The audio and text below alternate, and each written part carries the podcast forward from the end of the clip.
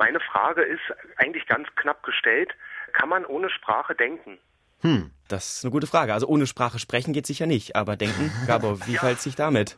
Also, ich glaube, die Frage ist letztlich nicht ob, sondern was man ohne Sprache denken kann. Also, wenn wir jetzt mal zurückgehen in der Menschheitsgeschichte, dann hat sich die Sprache, wie wir sie heute kennen, man sagt so frühestens vor 200.000 Jahren entwickelt. Also als unsere Vorfahren noch alle in Afrika waren und in Europa schon frühe Neandertaler herumgelaufen sind, da hat sich frühestens die Sprache entwickelt. Aber schon Millionen Jahre vorher haben die Urmenschen Werkzeuge benutzt, die sie selber hergestellt haben, allen voran natürlich die Faustkeile.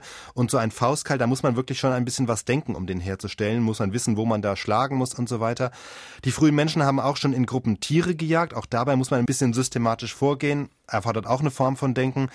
Das ist so die eine Art, wie man sich der Frage nähern kann. Man kann natürlich auch, statt auf die frühe Menschheit zu gucken, auf die frühe Kindheit gucken. Ich weiß nicht, haben Sie kleine Kinder? Ja, zwei Stück. Sehen Sie? Und ich weiß nicht, wenn die vielleicht noch jünger sind als ein Jahr oder gewesen sind als ein Jahr, werden Sie wahrscheinlich denen doch irgendwie zubilligen, dass die irgendwas denken, dass irgendwie in deren Kopf was vorgeht. Vermute ich mal.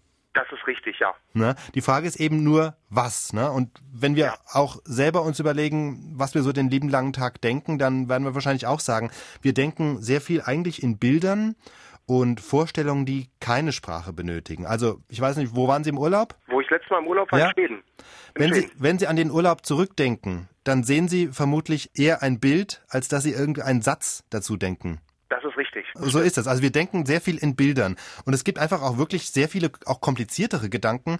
Da taugt die Sprache, muss man sagen, herzlich wenig. Wird schnell klar, wenn Sie sich vorstellen, Sie müssten jemanden in Worten erklären, wie man einen Schnürsenkel bindet oder wie ja. man auf dem Fahrrad das Gleichgewicht hält. Also solche Dinge erfordern eigentlich viel Grips, aber nicht unbedingt Sprache. Aber da gebe ich Ihnen dann wieder recht. Natürlich gibt es bestimmte Formen des Denkens, bestimmte kognitive Leistungen, die ganz klar an Sprache gebunden sind. Das ist erstmal alles Abstrakte, alles, was man eben nicht in Bildern denken kann. Also auch ein großer Teil wissenschaftlichen Denken. Ja? Wir können davon ausgehen, zum Beispiel, dass kleine Kinder, wie Ihre auch, die wüssten vielleicht auch schon, bevor sie sprechen konnten, dass ein Schnuller runterfällt, wenn man ihn loslässt. Aber daraus sowas abzuleiten wie eine Gravitationskraft oder noch was komplizierteres, ja, wie einen Energieerhaltungssatz.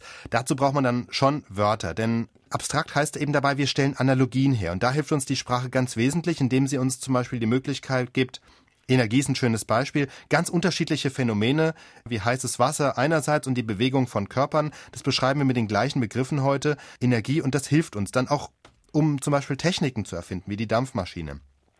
Das ist so die ganz hohe Form der Abstraktion. Man kann aber natürlich auch viel einfacher ansetzen bei der Logik. Also schließen Sie mal die Augen, stellen Sie sich folgenden Satz vor Ihrem geistigen Auge vor. Ich gehe heute nicht zur Arbeit.